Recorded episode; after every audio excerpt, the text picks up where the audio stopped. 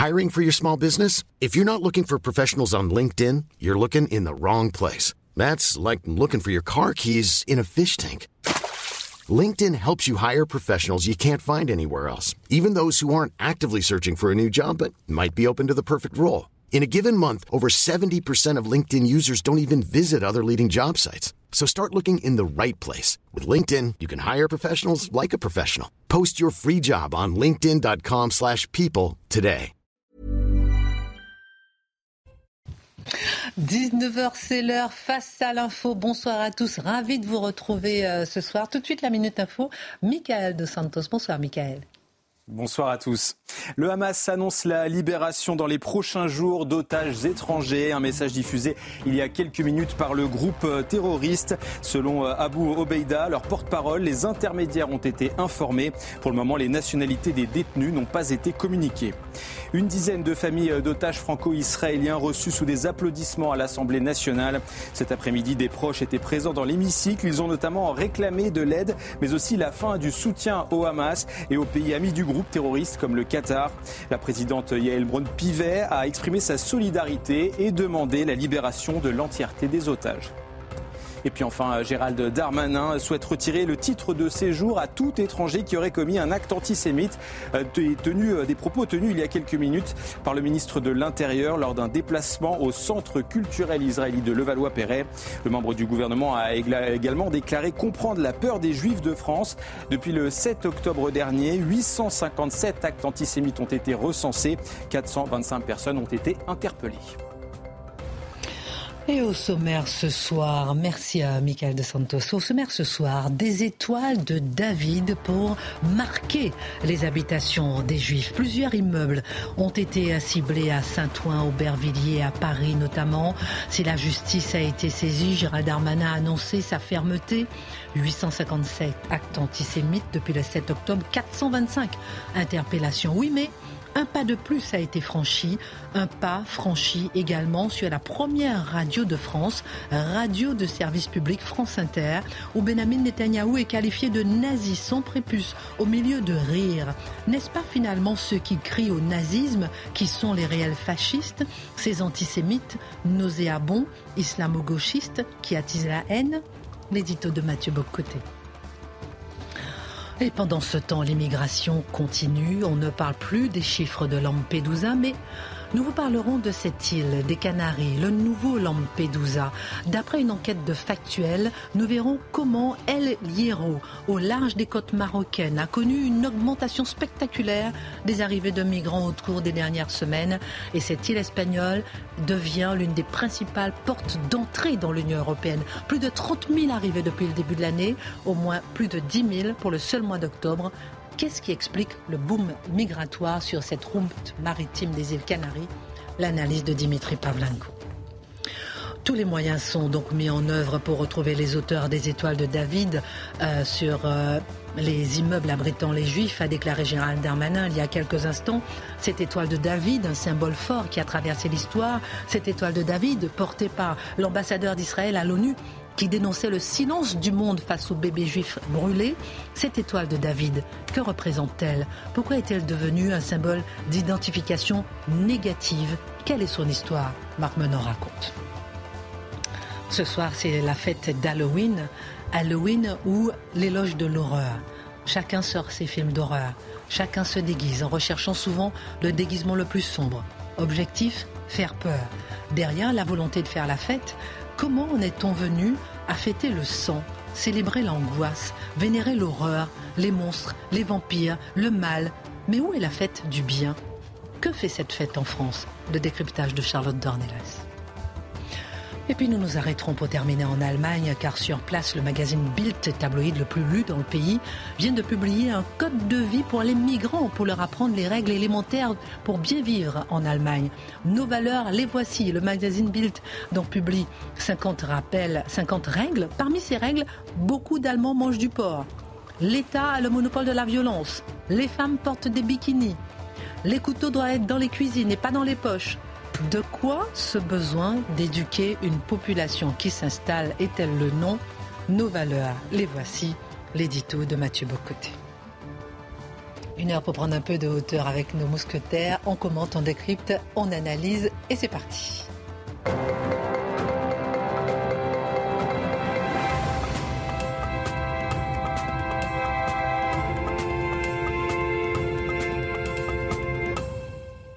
Bonsoir à tous, ravi de vous rencontrer. Bien sûr, on parlera d'Halloween. Alors, je sais pas.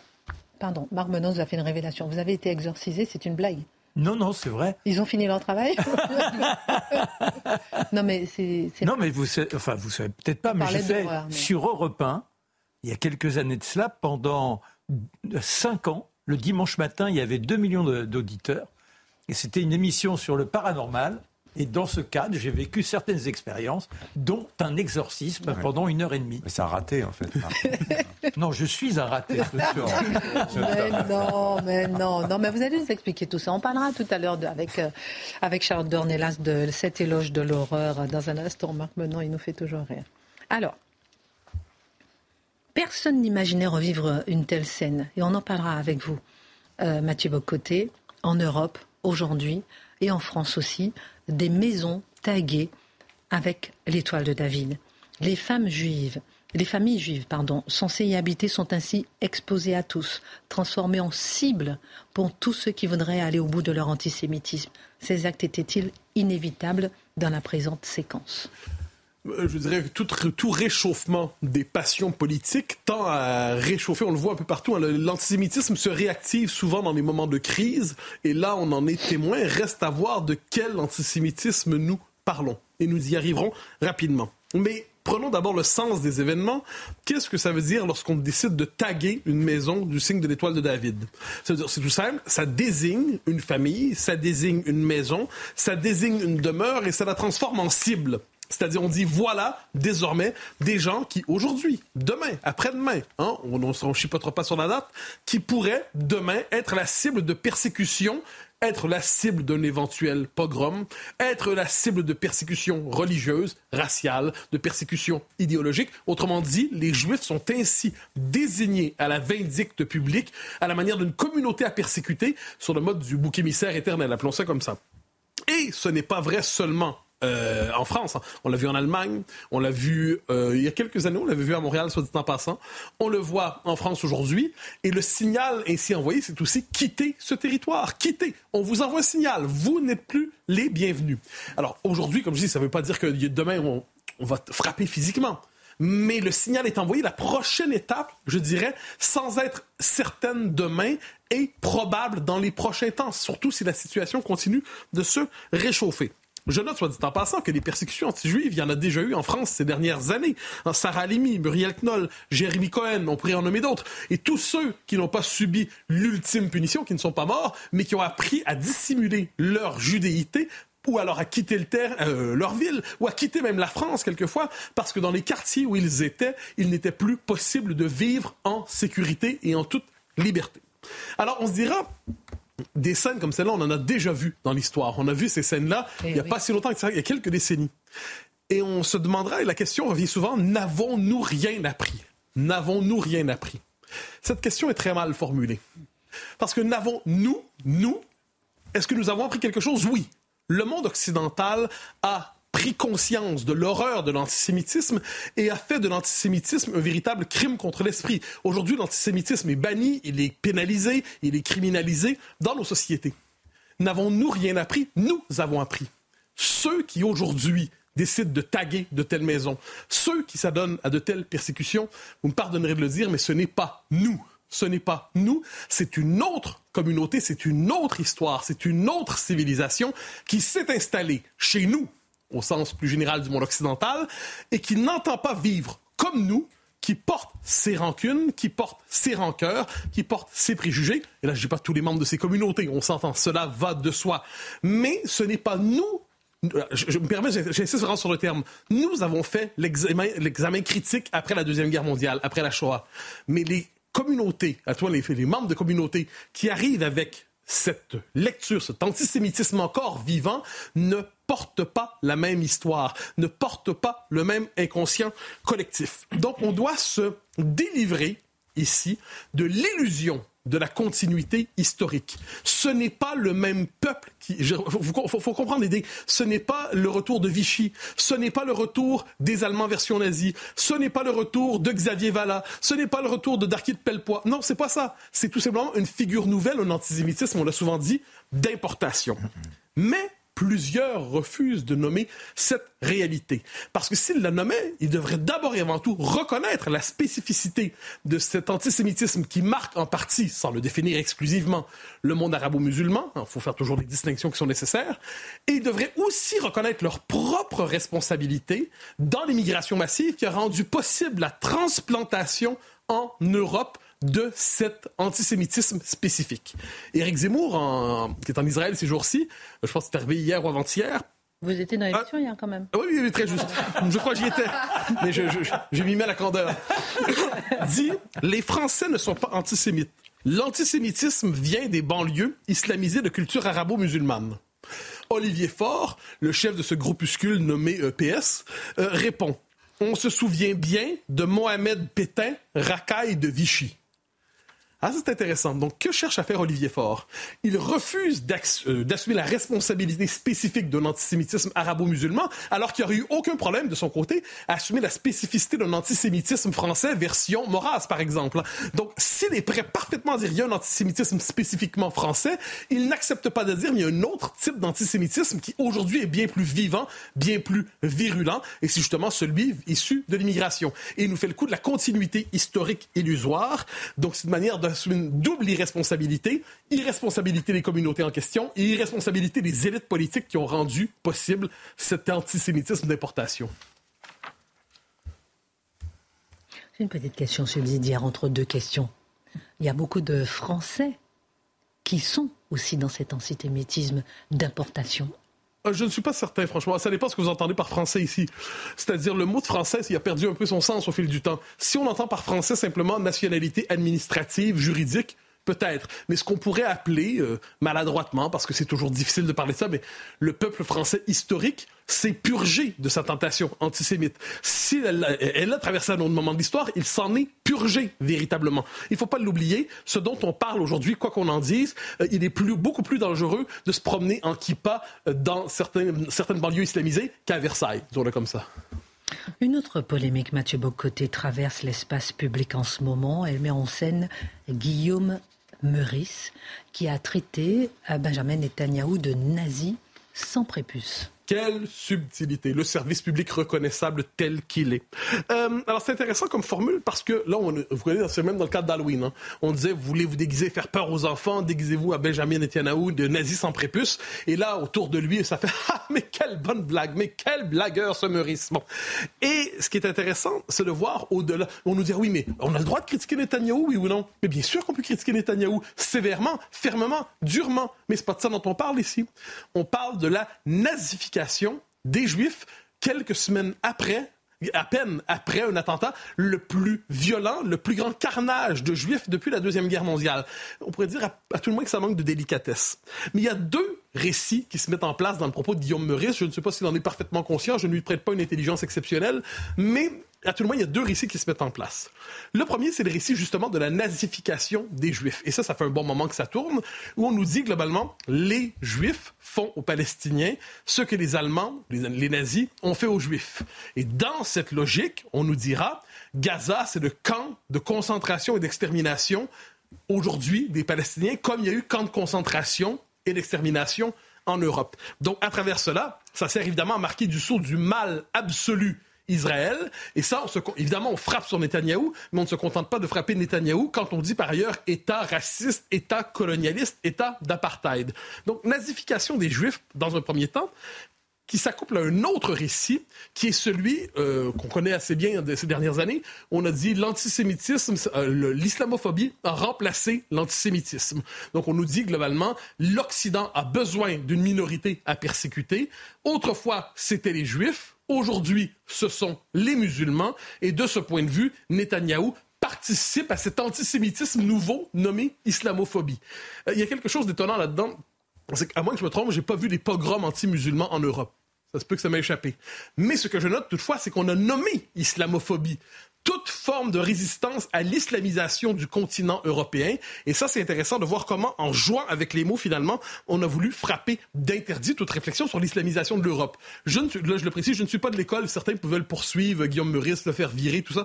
Moi, je ne suis pas de l'école de poursuivons les gens, mais il faut certainement nommer les choses telles qu'elles sont. Et ici, on est entre l'abjection et la bêtise. Carl Oliva a suggéré ce matin sur CNews au micro de Sonia Mabrouk que Jean-Luc Mélenchon soit fiché S. Est-ce une manière de dire que LFI et l'islamo-gauchisme qu'il exprime représentent désormais une menace pour la démocratie française? Alors, ce qui est fascinant, le propos, je crois, était maladroit et intéressant. Intéressant d'abord, pourquoi? Parce qu'il révèle une inversion, je, euh, un transfert du sacré négatif. Qui était le super méchant? Qui était le super vilain? Hein, le monstre de superversion dans un film de super-héros, euh, c'était le RN jusqu'à tout récemment. Et je suis persuadé qu'après la crise, ça va redevenir le RN, soit dit en passant. Mais en ce moment, on est bien obligé de constater que ceux qui se portent à la défense des Français juifs, ceux qui se portent à la défense d'Israël, ceux qui se portent à la défense de notre civilisation et qui condamnent le Hamas, euh, le RN en fait partie. Inversement, la France insoumise est dans un discours aujourd'hui qui effraie à peu près tout le monde, et ce qui fait que là, puisque la France est un trait particulier de la culture politique française, a besoin d'un grand Satan dans la vie politique, eh bien, il y a un nouveau procédé de satanisation, et c'est Jean-Luc Mélenchon. Donc, une forme de transfert de sacré négatif. C'est assez intéressant de voir ça le nouveau Jean-Marie Le Pen, version Rivarol, pour plusieurs, c'est Jean-Luc Mélenchon. Je ne sais pas si cette analyse est vraie ou si elle est fausse, mais je note que c'est ce qui s'opère en ce moment comme transfert dans l'espace public. Ensuite, cela dit, vous me permettrez, quand on dit il faudrait le fichier S, permettez-moi de confesser quelques réserves. Cette manie qu'à l'extrême centre, hein, ça existe aussi ça aujourd'hui, de vouloir fichier S, de frapper d'interdits, de frapper d'anathèmes, d'interdire tous ceux qu'ils n'aiment pas, même quand ils sont dieux. Euh, je ne crois pas qu'on trouvera chez moi un ami intellectuel de Jean-Luc Mélenchon.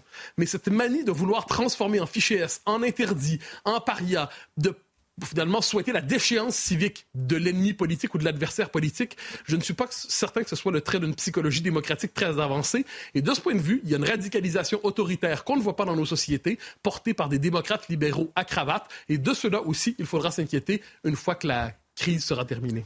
Je peux vous poser une question sur le Vous voulez pas ficher Guillaume Meurice Vous voulez pas ficher Jean-Luc Mélenchon euh, euh, oui, je sais. Je, on appelle ça la démocratie libérale.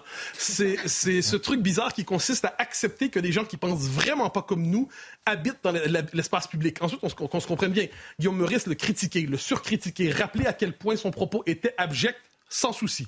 C'est pas la droite qui s'agenouille devant la gauche? J'avais pas l'impression de pratiquer un tel rituel. Mais je le dis, mais je refuse de m'agenouiller devant la religion de l'interdiction du, désaccord. Ça, pour moi, il y a quelque chose de fondamental. C'est dans, cette faille, justement, que, que tout le monde semble. Euh, oui, mais c'est trop facile de dire on va en profiter. Maintenant, ils sont eux dans le rôle du méchant, on va profiter, en profiter pour les interdire. Et moi, je dis un instant, non. Moi, je, je veux interdire très, très peu de choses, finalement. Soyons honnêtes. L'appel à la violence, fondamentalement, et, euh, l'appel à la violence, l'appel au meurtre, pour, et la diffamation. Pour le reste, les propos, je pense, le génie de la démocratie, c'est de tolérer des propos qui nous révulsent et de ne pas chercher à transformer en fichier S ceux avec qui on est en désaccord absolu. Sinon, demain matin ou après-demain, ce sera votre tour d'être fichier S ou le mien ou celui de Charlotte ou même de Marc, ce sera encore pire. Ça se trouve, je suis déjà fichier. Un fichier sexe. je vous en prie. moi, je trouve très important ce qu'a dit Mathieu et je le félicite parce que vraiment, c'est des mots qu'il faut rappeler. C'est pas parce qu'on n'est pas d'accord qu'il faut pas se parler. On est globalement assez d'accord les uns les autres sur ce plateau-là mais ça nous laisse euh, le temps de, développer nos, raisonnements. Mais la conversation démocratique, Mathieu a raison, c'est l'essence même de notre système politique. Cet enfermement, on est tous d'accord les uns avec les autres dans ce petit cercle qu'on se constitue chacun entre soi et on est incapable d'échanger. C'est ça le drame aujourd'hui de notre démocratie. Et si la démocratie doit mourir, elle mourra de ça. Et j'entends bien. Et la question aussi que je pose un peu plus largement, et c'est très beau, mais je me dis que plus largement, à force de grande tolérance et de dire effectivement, et je suis la première hein, à, à prenez la tolérance et de dire euh, mais non, on va pas trop les critiquer, pas trop, etc. Et tout. Euh, je veux dire, les critiquer, oui, mais les mettre, mais les fichiers S, les traiter finalement comme des ennemis de l'État. Vous auriez pas dit le, dixième de ce que d'autres ont dit que vous auriez été déjà affiché. Vous auriez été. Vous voyez ce que je veux dire? C'est une question. Hein, j'espère ne pas être aussi abject que les abjects du camp d'en face. Formidable. Non, mais c'est là où il faut revenir à l'histoire de la presse. Il faut revenir à l'histoire du blasphème.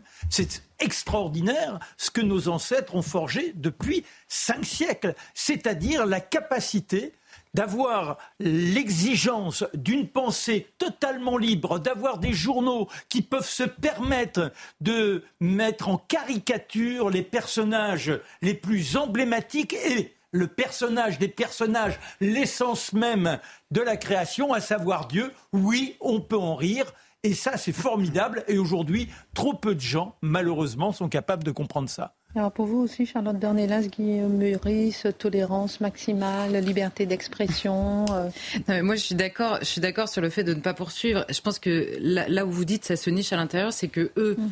qui sont extrêmement puissants dans le débat médiatique et public, cet état d'esprit, on va dire, qui est très puissant ces dernières années, a systématiquement utilisé le biais judiciaire et le biais d'interdiction euh, sociale, on va dire, pour combattre des idées. Mais précisément, c'est, ça affaiblit aussi leur combat, c'est-à-dire que le jour où il y a une parole et des arguments contraires qui maintiennent en face d'eux et en face de leurs interdictions morales, alors là, subitement, ça a aussi du succès. Il y a enfin des gens qui se disent ah bah finalement ça existe. Donc en effet, quand il y a un Guillaume Meurice ou, euh, ou, des gens euh, plus sérieux, on va dire, qui disent des choses euh, que l'on juge insupportables ou fausses, je pense que l'argumentaire sur le long terme est beaucoup plus efficace par ailleurs donne à tous les deux la parole aussi et je relance juste en disant que, par exemple, la moralité de tout ça, c'est que, par exemple, d'un côté, on peut avoir un Eric Zemmour qui a 3 de plaintes, je vous donne la parole, et de l'autre côté, on a Jean-Luc Mélenchon qui n'est jamais poursuivi pour incitation à la haine. C'est la moralité.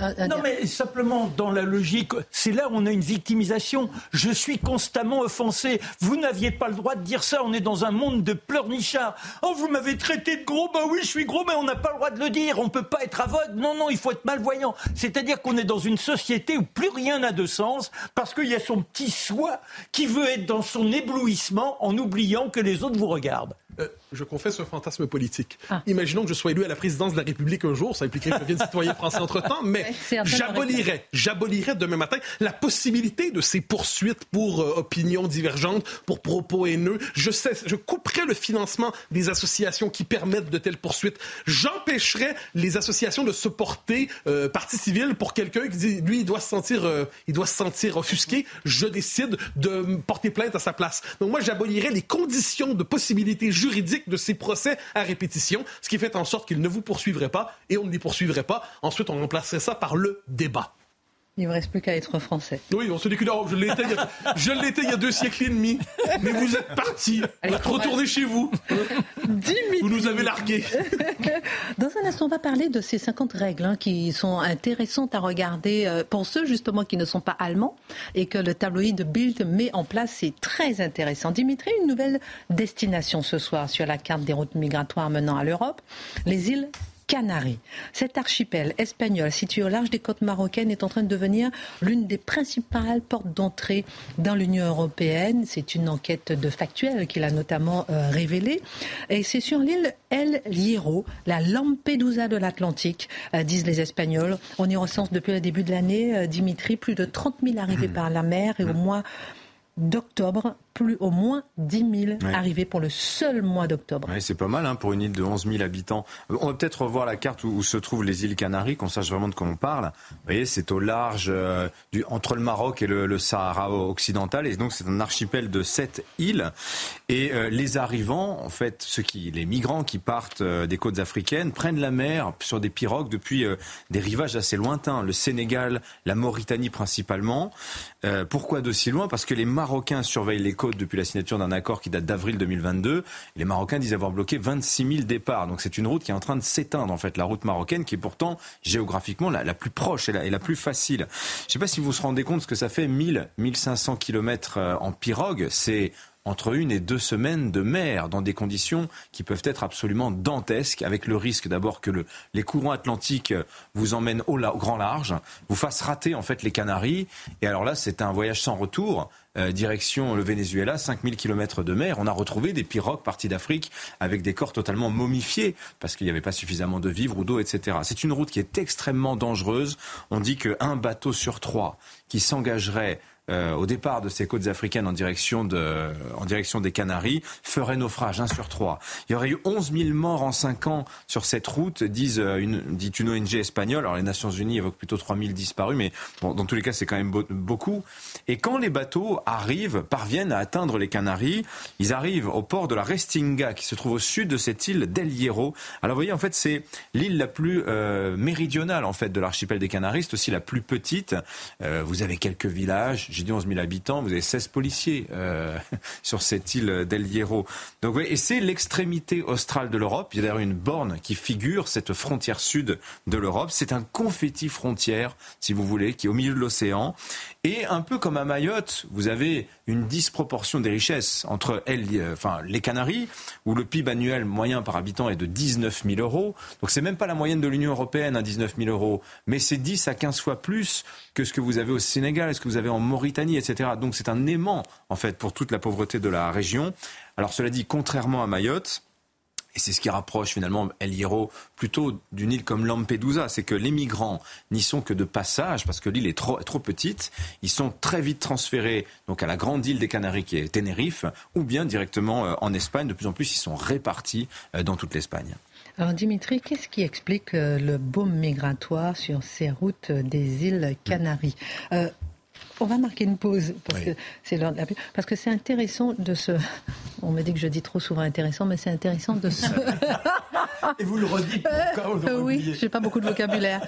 De se plonger euh, sur cette île qui est vraiment une porte ouverte pour l'entrée dans l'Union européenne et personne n'en parle. On regarde Lampedusa, euh, regardons les Canaries. On marque une pause, à tout de suite. C'est vrai alors on m'envoie euh, les synonymes de intéressant, captivant, palpitant, euh, passionnant, prenant. Non mais je suis mieux éclairé quand je suis comme ça. Euh, voilà, là je suis mieux pertinent, important. Voilà, bon, j'apprendrai un peu les, les synonymes d'intéressant. Dimitri, Revenons justement sur cette île de, qui remplacerait peut-être Lampedusa, cette île El Hierro, aux Canaries? Hmm. Qu'est-ce qui explique ce boom migratoire sur place? Alors, si on prend à l'échelle de l'histoire, euh, c'est évidemment le boom démographique de l'Afrique, euh, qui est un, un, des événements majeurs du XXIe siècle, combiné à l'insuffisance du développement économique euh, du continent.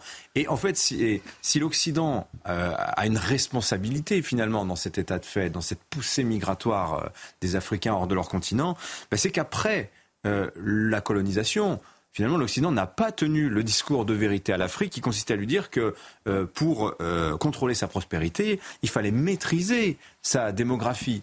Hein, ce qu'elle a fait, ce que l'Occident a fait en Asie, finalement, il ne l'a pas répliqué euh, en Afrique pour tout un tas de raisons. Parce que l'Afrique est considérée comme un continent qui est sous-peuplé. C'est vrai, hein, vous prenez la densité d'habitants par kilomètre carré, c'est 34 aujourd'hui, c'est 51 à l'échelle mondiale, vous voyez. Euh, parce qu'aussi en Afrique, euh, la seule richesse, c'est la richesse humaine considérée comme telle. Voilà, ça c'est la grande thèse notamment de Stephen Smith qui raconte ça dans La ruée vers l'Europe, son célèbre livre. Vous prenez le Sénégal, par exemple. Sénégal, c'est le rivage duquel partent beaucoup des migrants qui prennent cette très périlleuse route des Canaries. Euh, le Sénégal est entré en transition démographique, c'est-à-dire qu'on fait aujourd'hui beaucoup moins d'enfants au Sénégal qu'il y a 40 ans, mais c'est toujours 4,5, 5 enfants par femme, alors que le PIB par habitant, c'est 1500 dollars versus 19 000, comme je vous disais, aux Canaries. Le développement économique sénégalais est globalement un échec. Et je dis ça, mais vraiment, il n'y a aucune intention de, de, de, dire du mal du Sénégal. C'est un état de fait. Et la première cause du de départ du Sénégal, quand vous interrogez les migrants qui arrivent là, en ce moment, cette semaine, aux Canaries, ils vous disent, un, alors il y a la crise politique actuelle entre le président Macky Sall et son euh, opposant, Ousmane Sonko, alors qu'il y a une présidentielle qui arrive euh, au Sénégal, ça joue beaucoup. Mais vous avez aussi surtout l'économie. Au Sénégal, l'économie, euh, la pêche artisanale emploie un actif sur cinq au Sénégal eh ben, le secteur est totalement laminé parce que depuis quelques années, vous avez une surpêche des bateaux-usines chinois. Hein, euh, il y a des accords qui ont été signés, des licences qui ont été accordées de manière très opaque. Problème de corruption aussi euh, au Sénégal. Et ces bateaux chinois ben, sont en train de, de, pêcher tous les poissons. Mhm. Et donc ça, ça, affaiblit, ça appauvrit finalement tout le littoral. Donc si la, la pirogue ne rapporte plus d'argent, euh, ou que le poisson, il y en a plus suffisamment, ben, la pirogue, elle est reconvertie euh, en taxi pour migrants. Ou alors elle permet aux pêcheurs de partir lui-même. Et ces pirogues, quand elles arrivent d'ailleurs aux Canaries, elles sont instantanément détruites pour, pas qu'elles ne repartent pas dans l'autre sens. Voilà. Donc il y a des désespérés qui fuient la pauvreté, évidemment, mais et tous les travaux le montrent. Il faut le dire et le redire, parce que vous avez cette chanson, cette fable selon laquelle c'est l'extrême pauvreté qui fuirait l'Afrique. Non, l'acteur principal de l'émigration, et ça c'est à l'échelle de l'histoire. Hein. Vous prenez en Europe, ça a été le cas également, au Mexique en direction de l'Amérique c'est le diplômé, c'est celui qui a un petit pécule, c'est les forces vives finalement de son pays. Et Stephen Smith a cette très belle formule, comme il le dit, celui qui part, le migrant, c'est un défaitiste, c'est celui qui ne croit pas au concept de l'Afrique qui, gagne. Ça aussi, c'est une des autres chansons euh, qu'on entend beaucoup. Et euh, alors au Sénégal, par exemple, l'exode par la mer, par les Canaries, direction l'Europe, euh, la formule c'est Barça ou Barsac. Alors pendant Barsac, Barça parce que Barcelone et Barsac parce que ça veut dire la mort en langue wolof. Barcelone ou la mort. L'équation telle qu'elle est posée à ces gens qui ne sont pas finalement les plus misérables euh, du Sénégal. Alors, j'ai parlé du Sénégal. Cette route des Canaries, en réalité, aujourd'hui, elle est empruntée par euh, des Sénégalais. C'est toute l'Afrique, en fait, qui converge vers ce rivage d'Afrique de l'Ouest. Euh, mauritaniens ou sénégalais. Donc vous avez des Soudanais qui viennent. Soudanais, c'est de l'autre côté, euh, c'est l'Afrique de l'Est. Hein. De RDC, République démocratique du Congo. On est déjà dans, dans le parti sud de l'Afrique. Du Sri Lanka, de Syrie. Vous avez des gens qui partent de Syrie, qui traversent toute l'Afrique pour éviter la route de la Libye. Hein, la, la, fameuse route de la Méditerranée centrale, pour tenter leur... Pardonnez-moi, c'est ma montre qui se met à parler toute seule. Euh, et, qui, et qui, rejoignent, qui rejoignent comme ça cette euh, côte d'Afrique de l'Ouest pour tenter leur chance des, des Canaries. C'est donc une nouvelle route migratoire qui s'ouvre en alternative à cette route de la Méditerranée centrale. Alors, les ONG pro-migrants accusent d'ailleurs l'Europe d'obliger les migrants à prendre des risques. Eh oui, ah, parce que voilà, le boom de cette route des Canaries, dont on parle de plus en plus, c'est 250 000 personnes qui l'ont emprunté depuis 1994, mais cette année, en 2023, on va être à pratiquement 50 000. Donc il y a vraiment un élargissement de cette route. Alors oui, effectivement, euh, euh les ONG disent c'est la faute de l'Europe parce que fliquerait trop la Méditerranée centrale. Il y aurait trop de, de, d'empêchements de traverser par la voie finalement la plus courte, qui serait la route de Lampedusa. Bien sûr, la route de Méditerranée centrale est absolument fermée. La preuve par Je suis évidemment ironique quand je dis ça. Comme si Frontex exerçait sa vraie mission de garde frontière. Alors qu'on le sait aujourd'hui, Frontex est en train de devenir une espèce d'organe de contrôle du respect par les États membres de l'Union européenne des droits fondamentaux des migrants. Hein, C'était la raison de la démission de Fabrice Leggeri, le Français, qui dirigeait Frontex, euh, qui sous le coup d'une enquête, etc. Voilà, parce qu'il s'entendait un changement de philosophie. Voilà. Donc, alors, on voit pas encore dans l'Atlantique une industrie migratoire aussi rodée que celle qu'on voit en Méditerranée, mais peut-être que ça va venir. Et puis, il faut voir que l'Espagne, il y a cette route, euh, comment dire, cette route des Canaries, mais il y en a d'autres. Il y a une route, une route algérienne, comme on l'appelle, celle qui vise les Baléares, des débarquements aussi les mêmes routes qu'empruntent d'ailleurs les chemins de la drogue, avec des débarquements directement de migrants en Andalousie, dans la région de Valence, dans la région de Murcie, etc. Les 10 000 arrivés aux Canaries, je vous ai dit, euh, le gouvernement fédéral espagnol a décidé de les répartir dans toutes les régions. Ça, ça provoque euh, euh, localement de fortes tensions. Et donc, vous voyez, l'immigration, qui n'était pas un sujet en Espagne, hein, les Espagnols passaient pour extrêmement tolérants parce qu'ils considéraient qu'il n'y avait pas de sujet. Eh bien, c'est en train, la question migratoire est en train de devenir un sujet politique absolument majeur. Il y a un changement politique très fort en Espagne sur cette question de l'immigration. Bienvenue dans le réel. Merci beaucoup euh, Dimitri pour euh, votre analyse, votre décryptage sur cette nouvelle route migratoire dont personne ne parle. Euh, on a appris il y a quelques instants que deux enfants ont été tués dans la bande de Gaza, un autre blessé, annonce deux enfants français. Annonce le ministre des Affaires étrangères, la mère des deux enfants a été blessée. Euh, je voulais vous faire réagir sur plusieurs sujets, mais on n'a pas beaucoup de temps. Déjà, peut-être cette image. Regardez, peut-être juste un petit tour de table rapide. Une photo de l'équipe féminine euh, de l'Arsenal euh, qui fait réagir, puisque dans plusieurs personnes réagissent en disant qu'il n'y a que des femmes blanches. Dans un communiqué, le club s'excuse L'augmentation de l'implication des femmes de toute origine est une priorité pour nous au niveau de l'académie. Quelle est votre réaction, euh, Charlotte Dornelas? La fatigue. non mais je dois, c'est-à-dire que c'est insupportable en fait. C'est-à-dire que les gens voient une photo euh, du, club d'Arsenal, déjà, ils se mettent. premièrement, ils comptent le nombre de blancs, de jaunes, de noirs, etc. Ensuite, le club est obligé de s'excuser une espèce de confession publique. Excusez-nous d'avoir que des blancs. Euh, excusez-les d'être blancs aussi, quoi. Je veux dire, à, quel moment il va falloir aller chercher On va faire comme dans les clips publicitaires, comme dans toutes les séries, comme dans. Vous pouvez parler, euh, par exemple, aux producteurs de d'émissions, de séries télévisées, de leur parler comment sont recrutées les personnes. C'est très intéressant. On cherche. Alors, un noir c'est bon, on l'a. Donc les autres, en fait, ils peuvent avoir tout le talent que vous voulez, c'est bon, on a celui qu'il faut. Ensuite, on va chercher une grande, une petite, une grosse, une maigre. Donc en fait, les, gens n'existent plus derrière leurs, leurs, euh, comment dire, leurs euh, accidents, j'allais dire, mais tout ce qui n'est pas essentiel, on va dire, dans la personne. Merci euh, beaucoup. On a d'autres sujets sur lesquels je voudrais qu'on réagisse. J'ai continué euh, avec euh, votre chronique, Marc Menant, parce que on a parlé beaucoup aujourd'hui de l'étoile de David. Tous les moyens sont mis en œuvre, a dit Gérald Darmanin, pour retrouver les auteurs de ceux qui ont placé étiqueté euh, les immeubles d'habitation euh, de juifs. Cette étoile de David a un symbole fort dans l'histoire. Cette étoile de David, elle a été euh, brandie aussi par l'ambassadeur d'Israël à l'ONU qui dénonçait le silence du monde face aux bébés brûlés. Quelle est l'histoire de l'étoile de David? Ben, Elle appartient à tout le monde. C'est extraordinaire, elle devrait tous nous unir. Quand on fait des fouilles, on s'aperçoit que 8000 ans, 9000 ans avant Jésus-Christ, cette étoile, elle existe. On la voit par exemple au Japon, on l'appelle la kagone. On la voit chez les hindouistes. C'est la chat, chatkua. C'est le mélange de la chak et de Shiva. Et c'est donc euh, la mère de l'univers et le père de l'univers. Et ensuite, les chrétiens l'utiliseront, et puis bien évidemment, les juifs, au passage, la récupèrent, et c'est au départ le bouclier de David. C'est tout un symbole. Il y a une pierre qui protège David au moment où il cherche à échapper à Saul, le roi.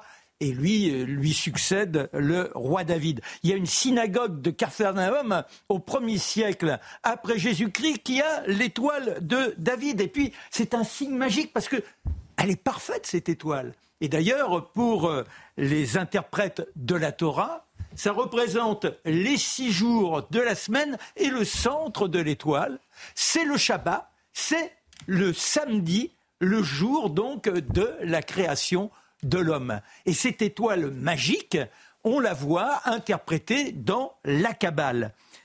Il y a ensuite les chrétiens qui la découvrent et dans les églises, dans le haut Moyen Âge, nombreuses sont celles qui ont cette empreinte de cette étoile.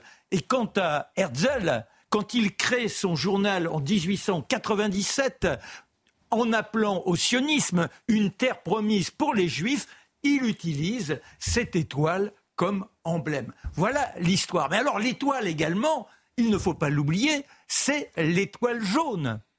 Cette étoile maudite.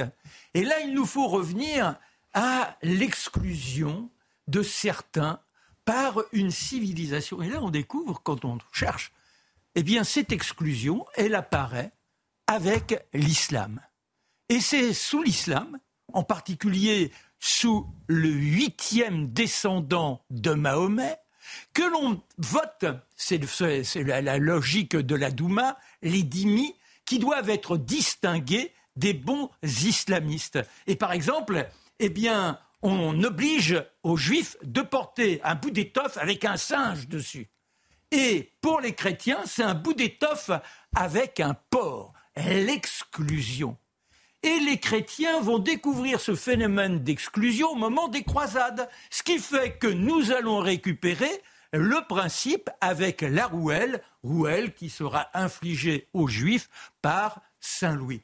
Voilà, vous voyez, tout un système qui se met en place. Et puis, malheureusement, il nous faut nous arrêter sur cette étoile en 1942 l'étoile de l'exclusion, c'est-à-dire que là, ça ne concerne que les juifs. Et la fameuse ordonnance, la huitième, en 1942, qui oblige tous les juifs, dès l'âge de 6 ans, à porter cet élément de l'exclusion. C'est au mois de mai.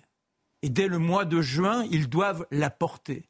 Et ça ne perd pas de temps. Il y a une sorte de contagion, même si certains disent euh, tous les Français n'étaient pas pour. Il ne reste pas moins que le 16 juillet, excès de zèle ou pas, on voit à partir de la mi-journée déferler dans les appartements où il est censé se trouver des juifs, des gens dénoncés par le voisin, par leur concierge. Toc, toc, toc. C'est par deux que se présente la maréchaussée. Un en uniforme, l'autre en civil. On vient vous chercher, vous êtes en état d'arrestation. Vous avez un quart d'heure pour préparer votre valise.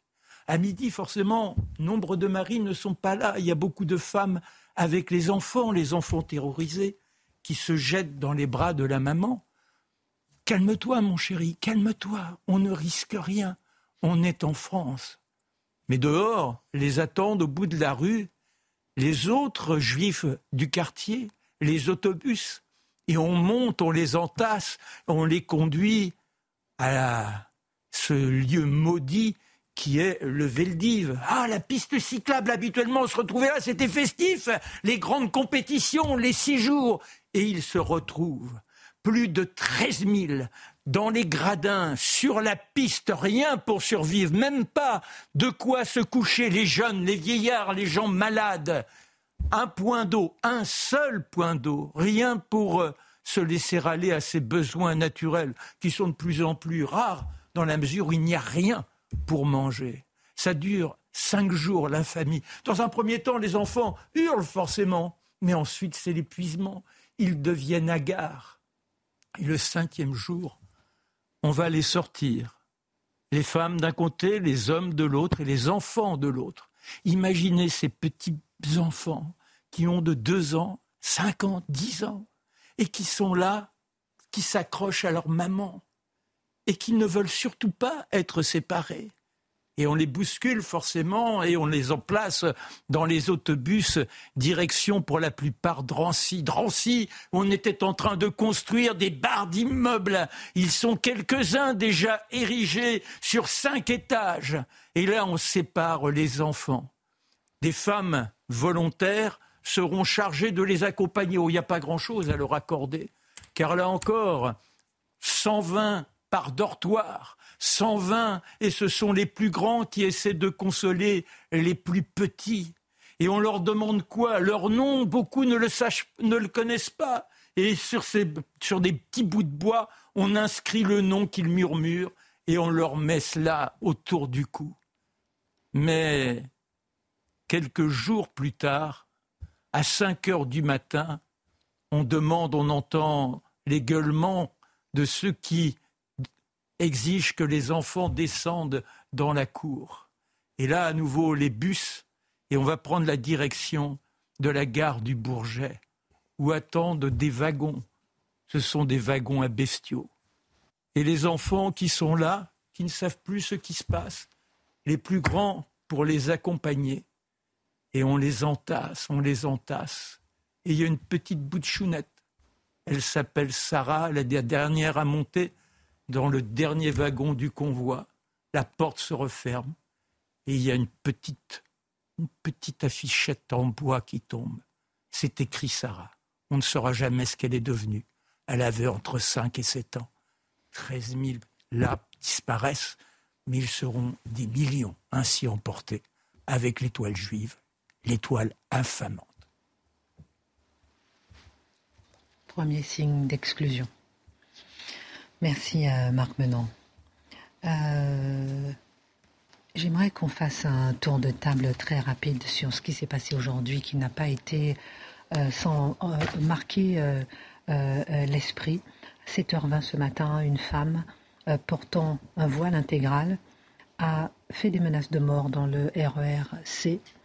elle a été finalement neutralisée par la police après après justement ces menaces de mort, deux policiers ont fait usage de leurs armes. Euh, elle criait Vous allez tous y passer, vous allez tous y passer. Elle avait déjà été interpellée en 2021, notamment avec un tournevis. Qu'est-ce que ça évoque, Mathieu Bocoté euh, Qu'est-ce que ça peut. Euh, pourquoi est-ce que cette, cette actualité euh, rejaillit euh, aujourd'hui euh, Je crois que c'est la peur de tous ceux qui aujourd'hui fréquentent l'espace public au fond d'eux-mêmes. On n'est pas occupé à avoir peur à temps plein. Mais la peur qui habite notre esprit, c'est de voir quelqu'un surgir et de lâcher le fameux cri qui apparemment est un cri d'amour, entendre Allah Akbar, quelqu'un avec un air agressif et se dire que dans les prochaines secondes, ça va exploser. Donc, puisque nous sommes tous habités par cette crainte, ceux qui ont été témoins de la chose, je devine ce qu'ils avaient à l'esprit et les forces de l'ordre ont fait leur travail.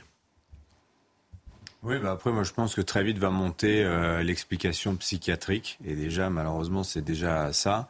Alors, je pense que ça participe hein, au profil de cette femme, hein, euh, qui est encore un peu floue.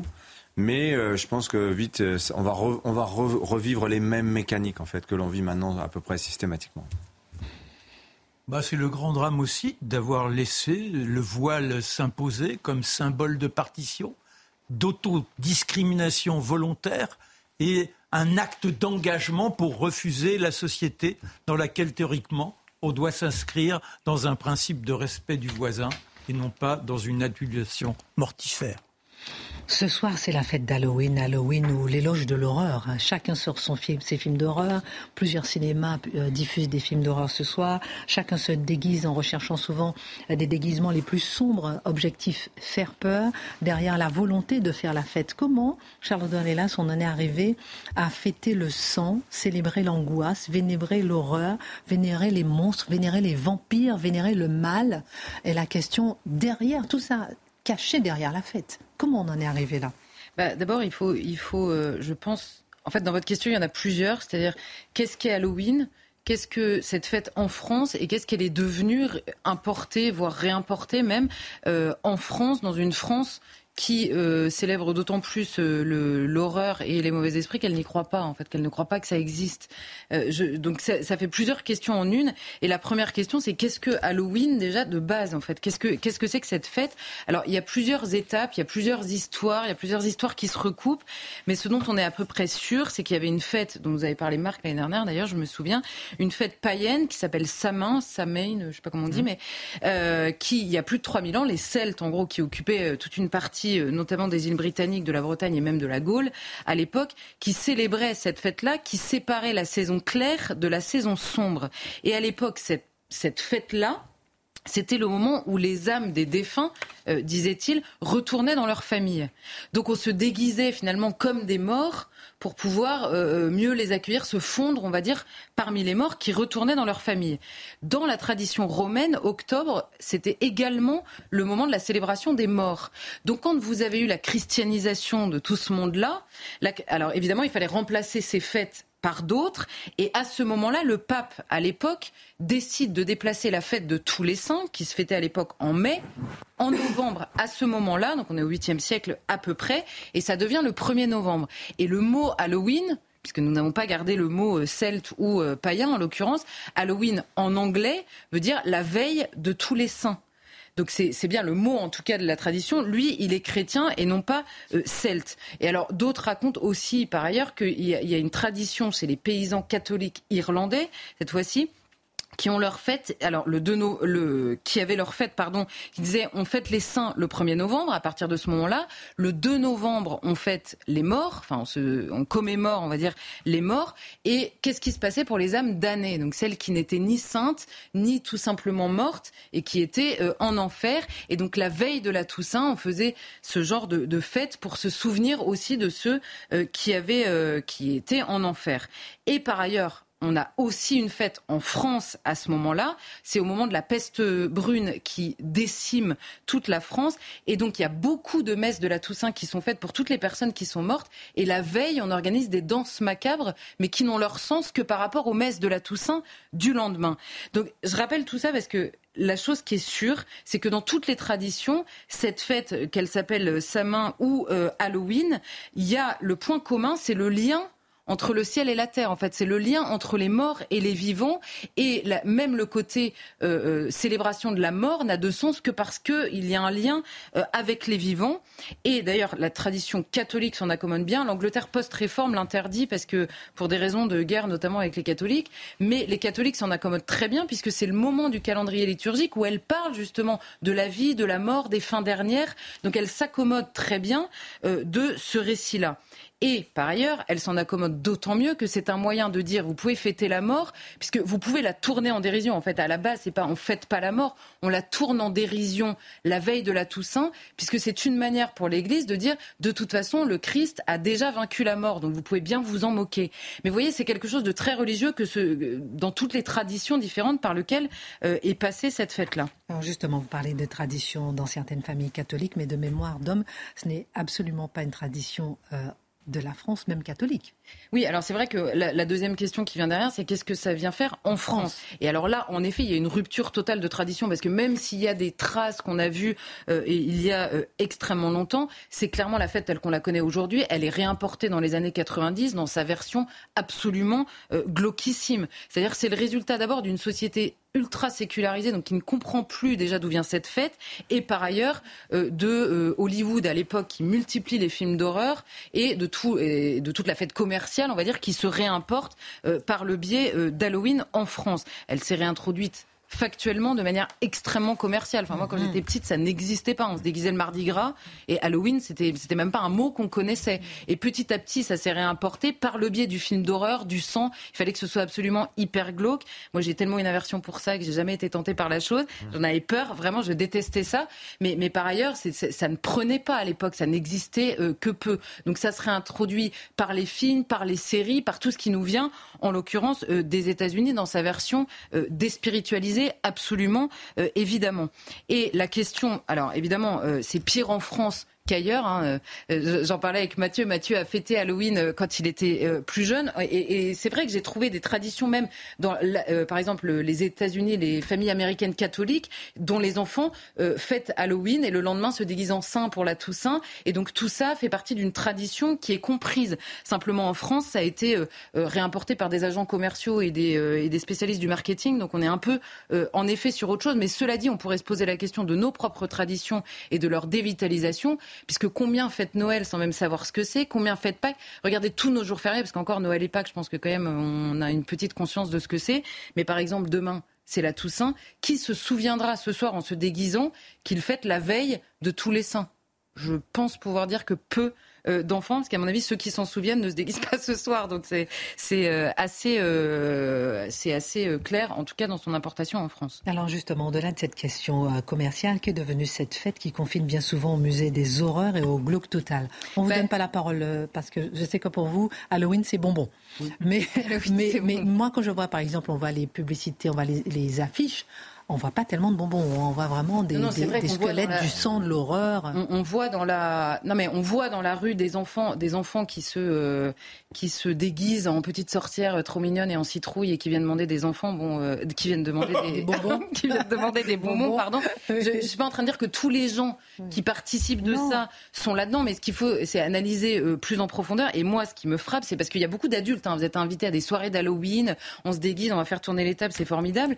Et en fait, le, cette fête est devenue, là, aujourd'hui en France, ce que nous sommes. C'est-à-dire que nous sommes devenus des êtres si rationnels qu'ils pensent réellement que rien ne les dépasse. Donc on manie une matière dont on ne pense même pas qu'elle existe. On ne se rit absolument pas de la mort pendant Halloween, dans la mesure où la mort ne nous fait pas rire du tout. On en a une peur bleue puisqu'on ne comprend plus, euh, enfin, on ne l'explique plus. Donc on la cache objectivement, la mort est complètement cachée. On tente de la maîtriser du début à la fin et on fait tout pour l'éviter, confère la période Covid pendant laquelle Emmanuel Macron dit rien n'est au-dessus de la vie. C'est étonnant comme phrase, c'est une vraie rupture, on va dire, dans la manière de concevoir la mort, euh, en tout cas en Occident. Alors forcément, Halloween a muté, si je puis dire. On ne se moque plus de la mort, mais de l'au-delà. C'est vraiment la vie après la mort dont on se moque. On se moque du côté les fantômes, les gens qui reviennent. On fait plus, on fait tourner les tables en riant. Pourquoi? Parce qu'on n'imagine pas que la communion entre le ciel et la terre, entre les défunts et les vivants, puisse réellement exister. Donc on pense que tout ça est une blague, que ça n'existe pas, que c'est une vue de l'esprit. On jette des sorts parce qu'on n'imagine pas un quart de seconde que les esprits existent. C'est plus du tout dans la même logique, on va dire, que euh, précédemment. Et on célèbre le mal, je reprends votre phrase, parce qu'il n'est pas pris au sérieux. En France aujourd'hui, de manière plus générale en Occident, le diable est mort en même temps que Dieu. Plus personne ne croit en son existence propre. Et c'est finalement, je dis tout ça parce que c'est l'exact inverse de ce qu'était initialement cette fête dans toutes les traditions qui ont précédé. Mais à la fin, bon alors là c'est une question plus personnelle par rapport à à cette manière de le fêter. Mais cet être si rationnel aujourd'hui, il lui reste à la fin, même après avoir fêté Halloween, une question qui existe. C'est pourquoi y a-t-il quelque chose plutôt que rien? Qu'y a-t-il après la mort? Ça, évidemment, ça hante beaucoup de nos contemporains quand même. Et il y a une question peut-être plus accessible et qu'on se pose quasiment tous les soirs euh, sur ce plateau comme sur les autres. C'est pourquoi le mal? D'où vient-il? Comment l'expliquer? Pourquoi certains communiquent comme ça? Au mal et ce qu'il manque cruellement à Halloween, et alors là c'est ma, c'est, ma partie à moi, mais je pense que ce qui manque cruellement à la manière dont on fête Halloween, c'est la fête du lendemain, c'est la Toussaint. C'est-à-dire la fête, vous disiez pourquoi on ne célèbre pas le bien? Et eh bien le lendemain, on fête la communion de tous les saints, c'est-à-dire du ciel et de la terre.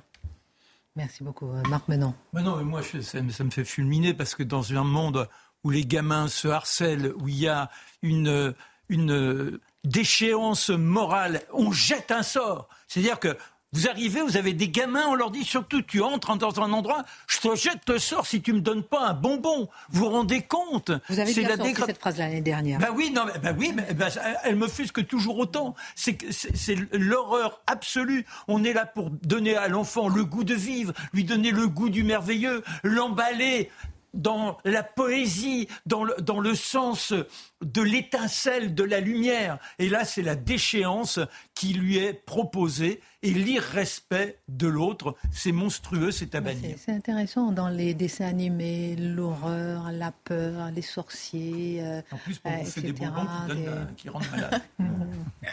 Mais bon, c'est intéressant de voir un peu comment, mine de rien, mine de rien, on ne fait pas beaucoup d'éloges du bien, de l'éloge du bien.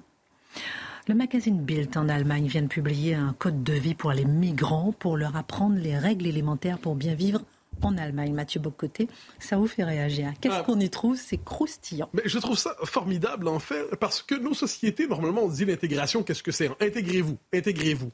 Mais cette question n'est pas capable d'y répondre autrement que par des grands principes, adhérer aux valeurs de liberté, d'égalité, l'état de droit, la République, alléluia. Or, Or, les Allemands, sur ce coup, puis en plus, s'il y a un pays qui a versé là-dedans, c'est bien l'Allemagne, avec son patriotisme constitutionnel abermacien, qui disait tout ce à quoi nous devons adhérer, c'est à l'esprit de la Constitution. Ah ben non, merci, hein, c'est pas un peuple, ça.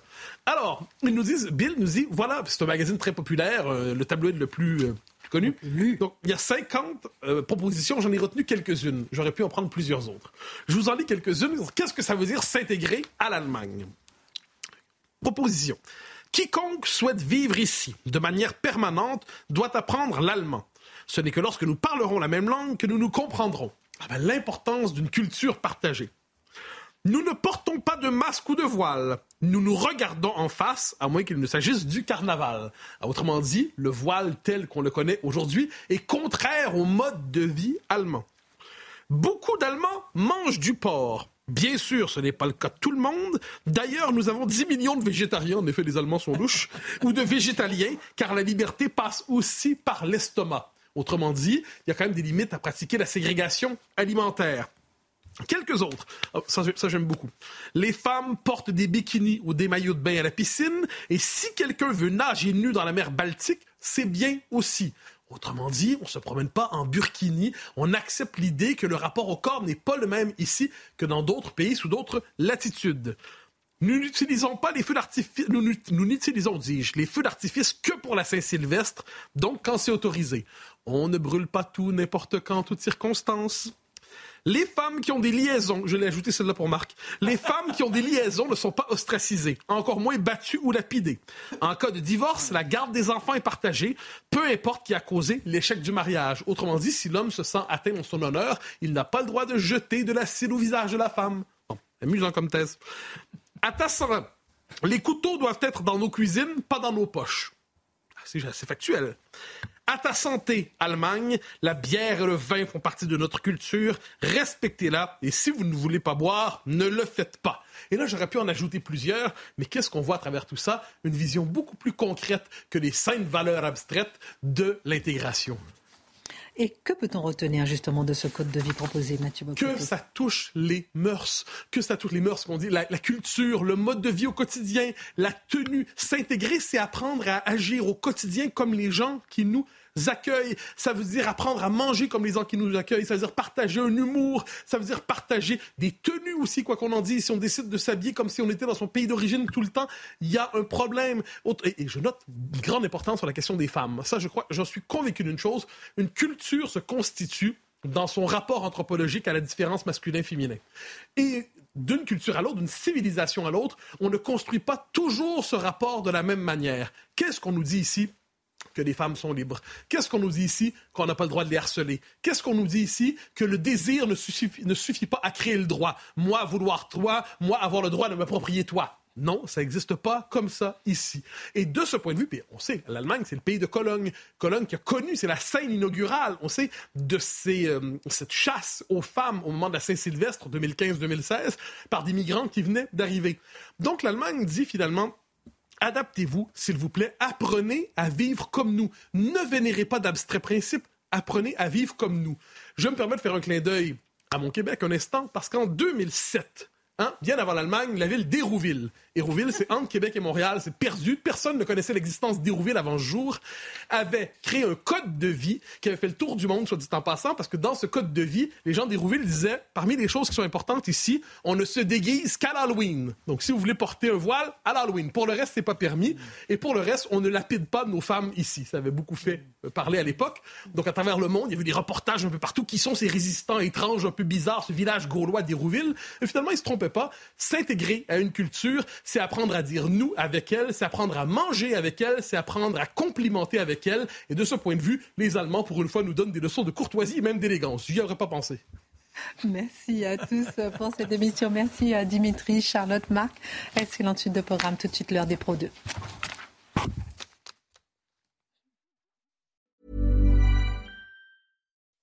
When you make decisions for your company, you look for the no-brainers. If you have a lot of mailing to do, stamps.com is the ultimate no-brainer. Use the stamps.com mobile app to mail everything you need to keep your business running with up to 89% off USPS and UPS. Make the same no-brainer decision as over 1 million other businesses with stamps.com. Use code program for a special offer. That's stamps.com, code program.